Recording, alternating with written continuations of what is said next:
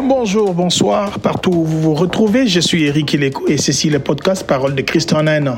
Merci de vous joindre à nous pour cette nouvelle émission. Ce programme de ministère Parole de Christ nous guide dans la connaissance de la parole de Dieu. Nous croyons que cette parole a le pouvoir de transformer votre vie et l'amener à atteindre son plein potentiel. Bonne émission.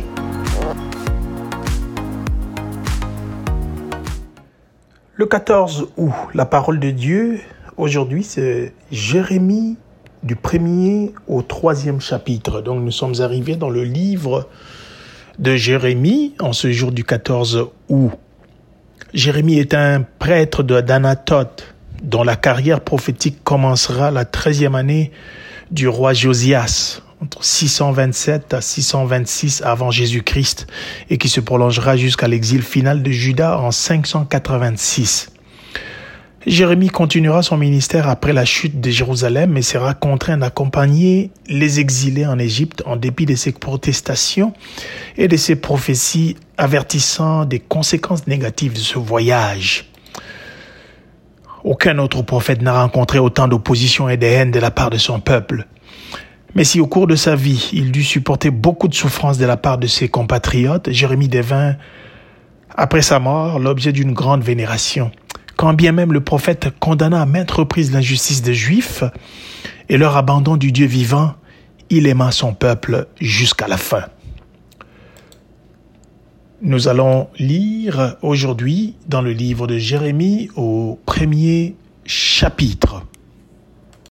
Jérémie chapitre 1 Parole de Jérémie, fils de Hilkija, l'un des sacrificateurs d'Anatote dans le pays de Benjamin.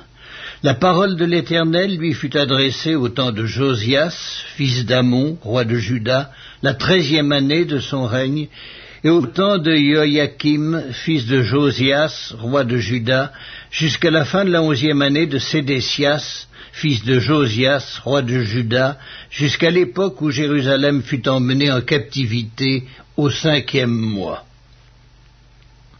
La parole de l'Éternel me fut adressée en ces mots.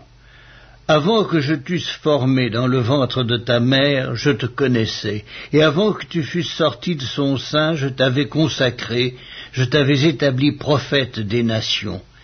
Je répondis, Ah Seigneur éternel, voici, je ne sais point parler, car je suis un enfant. Et l'Éternel me dit, Ne dis pas, je suis un enfant, car tu iras vers tous ceux auprès de qui je t'enverrai, et tu diras tout ce que je t'ordonnerai. Ne les crains point, car je suis avec toi pour te délivrer, dit l'Éternel. Puis l'Éternel étendit sa main et toucha ma bouche. Et l'Éternel me dit, Voici, je mets mes paroles dans ta bouche. Regarde, je t'établis aujourd'hui sur les nations et sur les royaumes, pour que tu arraches et que tu abattes, pour que tu ruines et que tu détruises, pour que tu bâtisses et que tu plantes. La parole de l'Éternel me fut adressée en ces mots. Que vois-tu, Jérémie? Je répondis, Je vois une branche d'amandier. Et l'Éternel me dit, Tu as bien vu, car je veille sur ma parole pour l'exécuter. La parole de l'Éternel me fut adressée une seconde fois en ces mots. Que vois-tu? Je répondis, Je vois une chaudière bouillante du côté du septentrion. Et l'Éternel me dit, c'est du septentrion que la calamité se répandra sur tous les habitants du pays. Car voici, je vais appeler tous les peuples des royaumes du septentrion, dit l'Éternel. Ils viendront et placeront chacun leur siège à l'entrée des portes de Jérusalem, contre ses murailles tout alentour et contre toutes les villes de Juda. Je prononcerai mes jugements contre eux à cause de toute leur méchanceté, parce qu'ils m'ont abandonné et ont offert de l'encens à d'autres dieux, et parce qu'ils se sont prosternés devant l'ouvrage de leurs mains. Et toi, saint terrain, lève-toi, et dis-leur tout ce que je t'ordonnerai. Ne tremble pas en leur présence, de peur que je ne te fasse trembler devant eux. Voici, je t'établis en ce jour sur tout le pays comme une ville forte, une colonne de fer et un mur d'airain, contre les rois de Juda, contre ses chefs, contre ses sacrificateurs et contre le peuple du pays. Ils te feront la guerre, mais ils ne te vaincront pas, car je suis avec toi pour te délivrer, dit l'Éternel.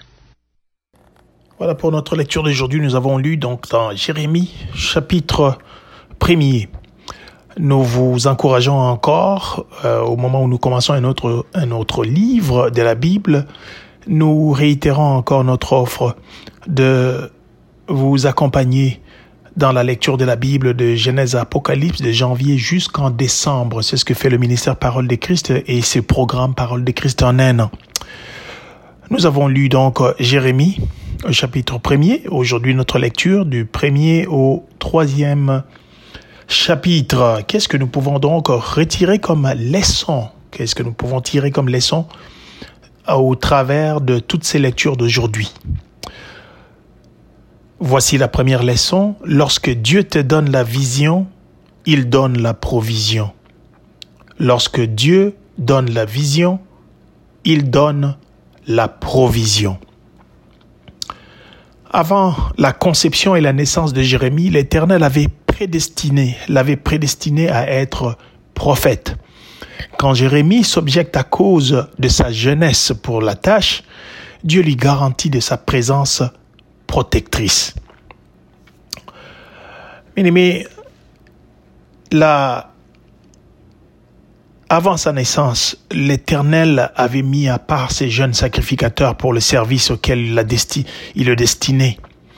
Mais timide qu'il était, Jérémie commence à commence pas à résister à l'appel de Dieu. Il dit je suis un enfant, comme nous venons de lire dans le au premier chapitre. Dieu lui dit, ne parle pas ainsi, lui répond l'Éternel, qu'importe tes capacités, bien-aimé, qu'importe tes capacités, Dieu va faire ce qu'il veut faire avec toi parce qu'il donne les moyens pour le faire.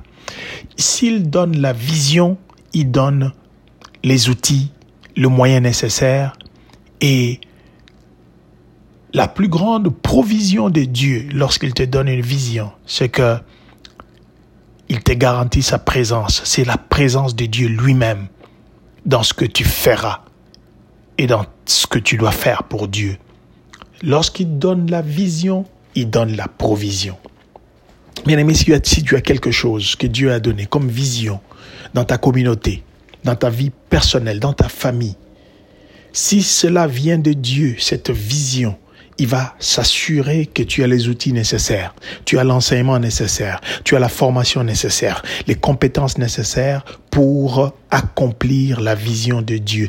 Il donne la provision et plus que ça, il va t'accompagner lui-même dans ce qu'il t'a donné comme mission ou vision pour ta famille, pour ta société, pour ta compagnie, pour la communauté, pour ton pays et pour l'Église.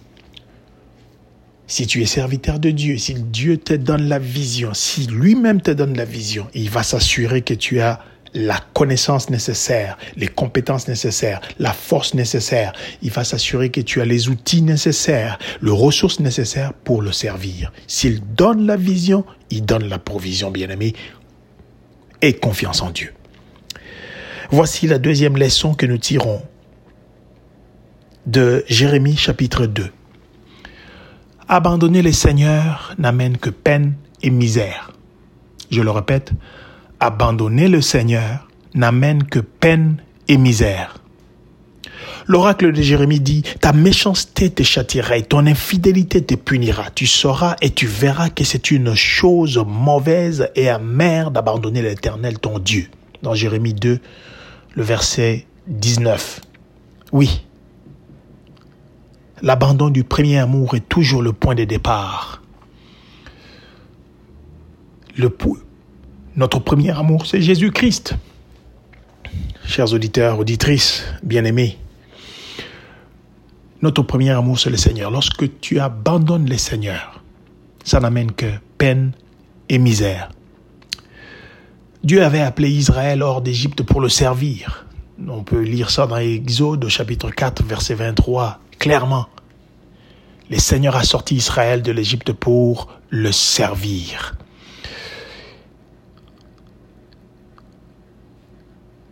Bien-aimé, et voilà ce peuple qui lui déclare effrontement, je ne servirai pas.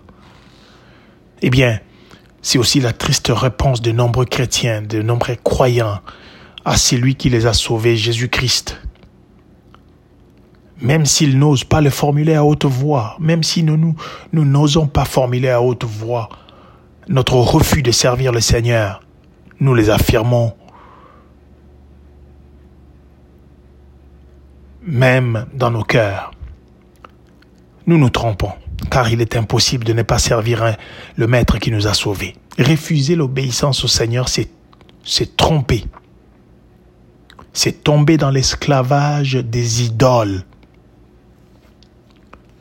Voici la troisième leçon que nous pouvons tirer aujourd'hui. L'expérience des autres doit nous enseigner l'obéissance à Dieu.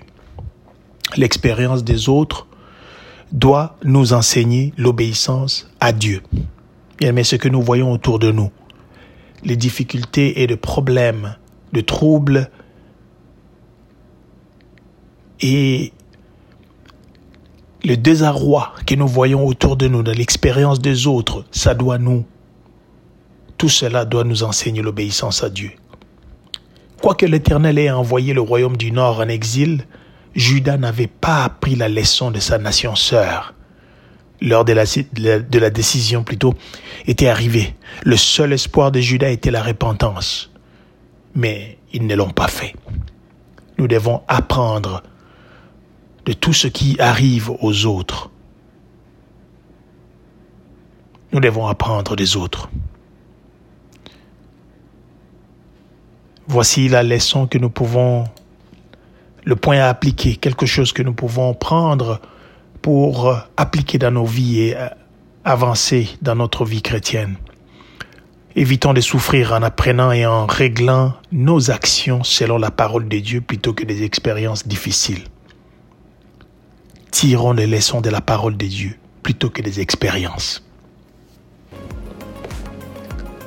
C'est tout pour aujourd'hui. Nous espérons que ce programme a contribué à votre connaissance de la parole de Dieu nous vous donnons rendez-vous demain pour un autre numéro de Parole de Christ en un an. D'ici là, abonnez-vous à la page Facebook ou à la chaîne YouTube de Ministère Parole de Christ pour recevoir les nouvelles émissions ou en écouter les précédentes.